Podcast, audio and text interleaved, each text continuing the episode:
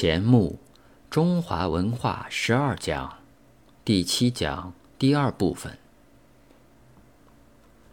我们今天简单来讲中国人的最高信仰，乃是天地人三者之合一。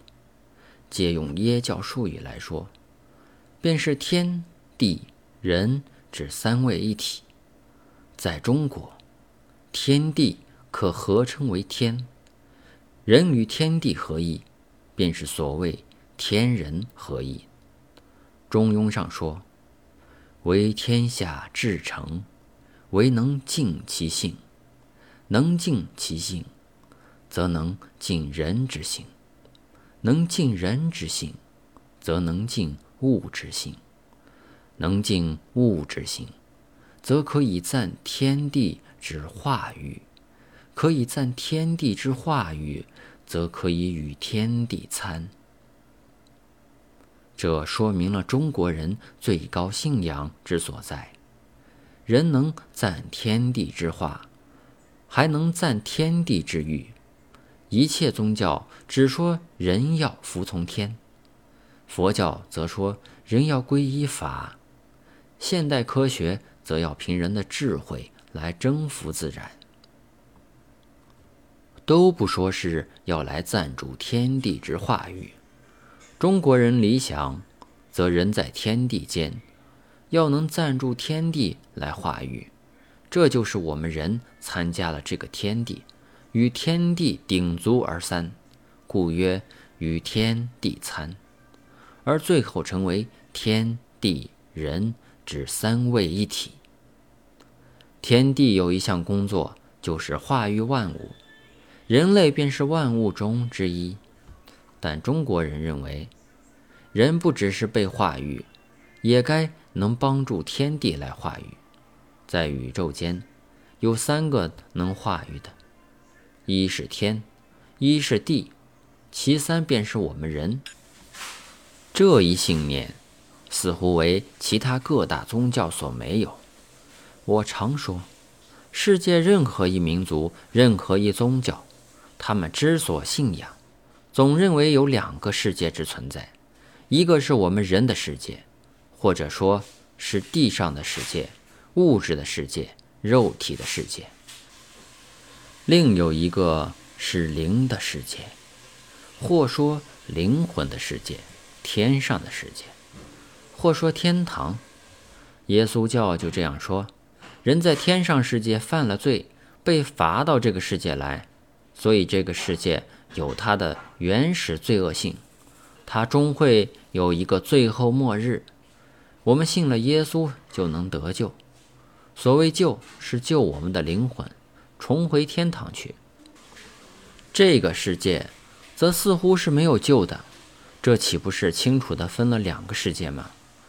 回教和耶教差不多。佛教里讲的诸天，其地位尚在佛法之下。诸天同人一般，亦要来听佛法，皈依佛法，可入涅盘界。至于这个人世间，则是一轮回界，由人类自己造业而起。如是，则佛、耶教、回教都一般，都说有两个世界。即如西方哲学，似乎亦都有两个世界的说法。若他们只承认一个世界，则此一世界变成了唯唯物的、无神的。多数西方人认为此世界要不得。至于中国人所讲、所信仰的世界，则只有一个，而又不是唯物的。